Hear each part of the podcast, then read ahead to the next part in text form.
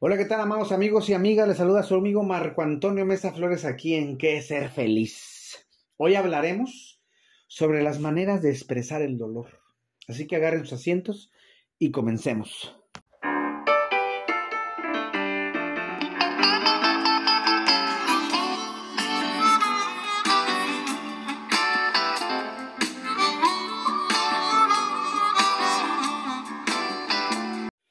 Hablar del dolor es algo que muchas veces le damos la vuelta. Es más, no sabemos que en realidad el dolor dura como máximo 20 minutos dentro del cerebro. Lo demás es sufrimiento. Y no digo que esté mal o que esté bien. Ya sabemos que el bien y el mal es un constructo social. Solo doy el dato para que sepamos que en realidad no dolemos mucho, pero sí le damos muchas vueltas al dolor hasta sentirnos eh, sufriendo. Aunque ya sé que hablé un poco de esto en mi podcast número 37, bueno, ahí menciono sobre el dolor y lo cito. Y es que es verdad, según la ciencia, las emociones son temporales. Es más, duran en términos químicos un aproximado de 90 segundos, o sea, minuto y medio. Y sí, sé que algunos me dirán que no son biologicistas, pero el químico en el cuerpo es el químico. No lo puedes engañar, no puedes decir eso no es así, simplemente porque tú lo sientes de manera diferente. Y es claro que aquí hablamos de la fenomenología del individuo y no de los químicos del cuerpo. Y ahí se cierra la nota. Y es que en realidad muchas gentes dicen, ah, Marco es que es muy biologicista. No, es que se te olvida que dentro de nosotros hay muchos bioquímicos y el querer decir que no está pasando nada con los bioquímicos es no estar haciendo caso, valga la expresión, a los bioquímicos que te están pasando en el cuerpo. Ya sé que he mencionado muchas veces lo de la amígdala dentro del cerebro rectil o primario, en las que se manejan las emociones. El neocórtex, el que nos enseña cómo gestionar esas emociones. Cuando no usamos las pulsiones, el neocórtex, o pensamos antes de actuar, entonces usamos los instintos, el cerebro reptil primario. Actuamos sin pensar y pues por, obvia, por obvias razones la cagamos. Ahora, las formas de expresar el dolor son puestas por los demás. Es un aparato patriarcal, porque es el que decide cómo se deben expresar las emociones. Para las mujeres, le dicen que pueden llorar, que pueden sufrir, que se pueden quejar, pero allá, donde nadie las ve. ¿Sí? No de manera pública, pero sí de manera silenciosa. Pueden hacerlo con sus amigas, pero nada más con ellas.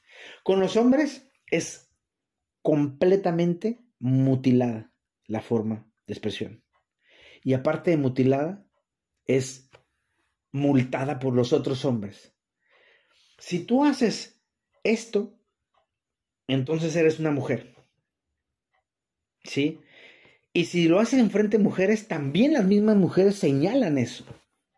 De ahí porque puedes escuchar a papás y mamás decir, ay, no llore, no es niña. Como si llorar estuviera mal, o como si ser niña también fuera malo. O también decir, no seas chismoso, o acaso eres vieja. Como si las mujeres fueran las únicas chismosas. Conozco a hombres más chismosos que a mujeres. Ejemplos hay muchos pero casi todos se remiten a expresar nuestro dolor, a que si el hombre expresa su dolor, automáticamente es una mujer. Y como la mujer no está bien, bien, vista, entonces el hombre no quiere ser mujer. Entonces, ¿qué hace el hombre? Ah, pues escribe una canción de dolor y ahí sí se vale. ¿Por qué? Porque se está expresando, bueno, pero es una canción, es artístico y bla, bla, bla. Pero cuando lo hace una mujer, ¿qué pasa? Ahí está la doble moral, las dos caras de hipocresía. Ahí está el caso de Shakira y su última canción, en donde saca el dolor que tiene de manera artística y es señalada por la sociedad porque está dolida, está resentida. Y si está resentida, ¿quién chingados eres tú para juzgarla? Si está dolida, ¿quién te dio a ti la batuta de poder levantar el dedo para poder juzgarla?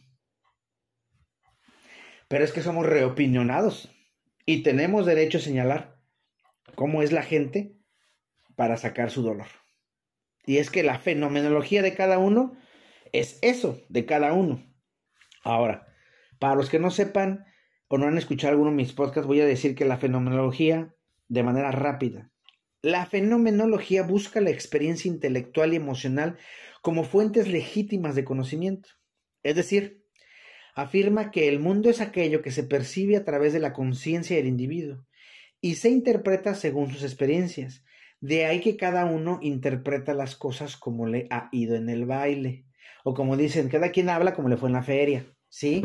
Y hay que tener cuidado.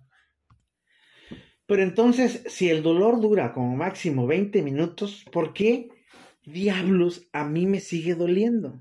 fácil. Porque las emociones se apegan a las ideas que nosotros asociamos. Y como nos gusta estar sintiéndonos de la jodida, tenemos esa idea recurrente. Esto quiere decir que en realidad no nos duele, queremos que nos duela. Fíjense, fíjense cómo somos. Y mucha gente va a decir, ay no, Marco, a mí no me gusta que me duela. Entonces, ¿por qué sigue recordando eso con dolor? Ah, es que no lo puedo olvidar. Yo no te estoy diciendo que lo olvides, estoy diciendo que lo liberes. Olvidar. Digo, liberar no es olvidar. ¿Sí? Así de simple. No, se olvida. Porque si lo, lo, olvidas, lo vuelves a repetir. O olvidar no está bien. Liberar el dolor sí está bien.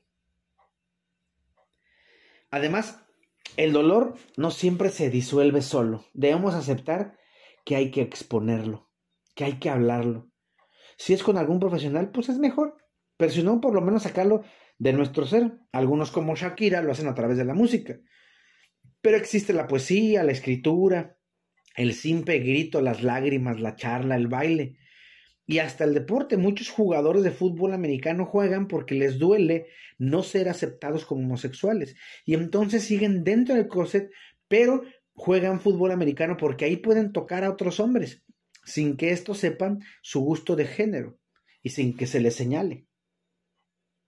Y entonces, ¿quién nos dice a nosotros que somos los reguladores del dolor de los demás? Porque vaya que nos, hemos sentido jueces de esas cosas. Vaya que hemos señalado al otro, a la otra, al artista, de cómo debe de dolerse y de cómo debe de tratar.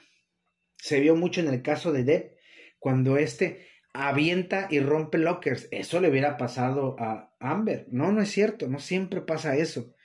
Es una forma de sacar la ira y es una forma buena de sacar la ira. Yo, acuérdense que yo tengo eh, o tenía eh, Destruction Room, que ahí enseñábamos a sacar la ira y cada botella tenía un nombre, tenía un rostro, pero para no lastimar a ese rostro, a ese nombre, mejor lo hacía con la botella y así se, se saca la ira y está bien gestionada.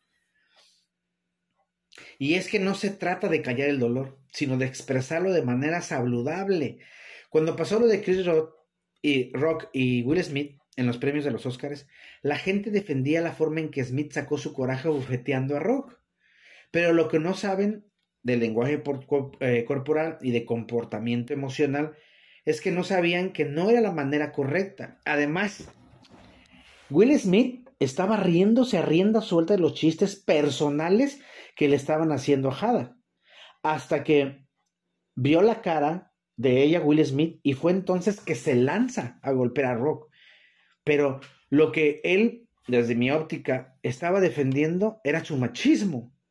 No estaba eh, eh, eh, defendiendo a Yada. Claro que no. Por más que le busquen.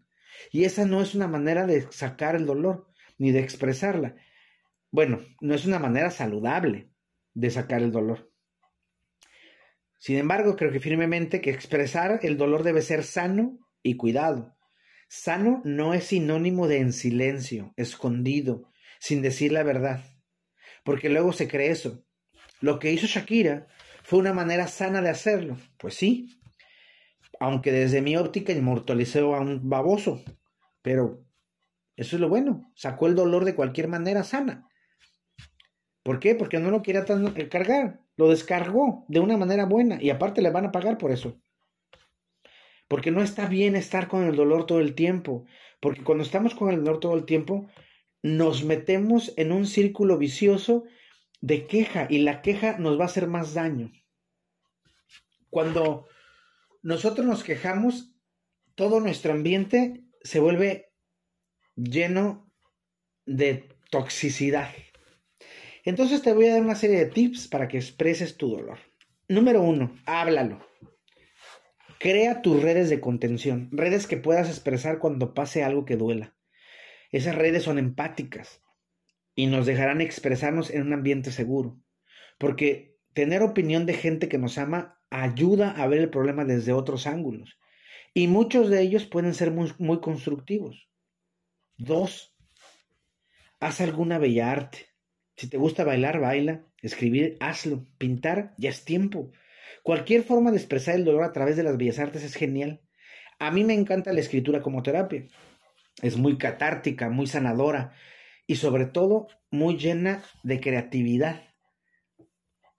Número tres, técnicas de, relajación. Yo siempre recomiendo el yoga kundalini, pues es el que genera respiraciones muy profundas. Baja la tensión, baja el distrés o lo desaparece y te ayuda a la, ansiedad que tú mismo te generas porque no sabes cómo tratarte, te guste o no. Número cuatro, cuidado con los atracones. Cuando hay, hay dolor, los niveles de, de dopamina suben y por ende la necesidad de azúcares. Debido a esto es que la gente come como una salida inmediata, pues con ella no se enfrenta a la situación, la esconde y la tapamos o ellos creen que la tapan con la comida. Así el placer aumenta, el dolor disminuye, pero no se dan cuenta que también la panza hace lo mismo, aumenta. Y no solamente eso, no estamos enfrentando el dolor y lo estamos tapando con comida y con comida y con comida y con comida y con comida, pero el dolor sigue ahí. No se tapa ni se esconde, solamente se, se camuflaja porque tú quieres que, esté así. Número 5. No permitas que te digan cómo debes vivir o expresar tu dolor. Una de las cosas que más tenemos es la que creemos que somos jueces y nosotros decidimos cómo se debe expresar las cosas. Y no solo hablo del dolor, hablo de todo. Nos creemos amos y amas o señores y señores, señores y señoras de la vida de los demás y creemos que tenemos la verdad y no nada más queremos que tenemos la verdad, queremos imponérsela al otro. Y si el otro no se deja, entonces me arremeto contra él de manera violenta o me burlo contra él usando el sarcasmo. Y creen que el sarcasmo está bien. Y vuelvo a repetir, el sarcasmo tiene la idea de herir al otro. Esa es la idea. La expresión de dolor debe, debe salir y si tú estás con alguien que te dice, ah, ya te vas a volver a quejar, ten en cuenta que si tú te estás quejando constantemente, la gente de lo mismo, la gente se va a ir. Porque la gente indiscutiblemente no tiene por qué aguantar quejas. Pero si tú tienes una red de contención por un dolor que tienes y esa red de contención te ayuda a exponerlo y a, y a sacarlo de manera sana, dale por ahí, porque es bien importante entender al otro. Si tú estás buscando palmaditas en la espalda, entonces no estás enfrentando el dolor. Si tú, si tú estás buscando al culpable de lo que te hizo que te doliera, entonces no estás enfrentando el dolor. Porque el dolor se enfrenta cuando tú te haces responsable de lo que estás viviendo aquí y ahora. Y es por eso que es difícil para muchos enfrentar su dolor. Por eso te digo ahora, busca qué te duele. Y si te duele algo, sácalo de tu sistema. Y si no puedes sacarlo, busca ayuda profesional. Pero buena ayuda profesional para que puedas sanar y crecer. Por lo demás, amigos míos, yo les dejo un abrazo sanador, muy nuestro. Búsquenme en las redes sociales, soy Marco Antonio Mesa Flores, en todas. En Facebook, mi foto es de perfil es Buda, Jesús y Cristo en un puente y la foto de atrás tiene un letrero de advertencia muy divertido. En Instagram y TikTok es una camisa blanca bien linda y en Twitter es una foto mía con una camisa de canache de color azul. O en mi correo electrónico reverendo-czy.com y si son muy buenos para leer, tengo mi columna Camina conmigo en www.primeravueltanoticias.com en la sección de colaboradores. Y recuerda, mi voz, mi voz irá contigo. Te mando un gran abrazo cósmico.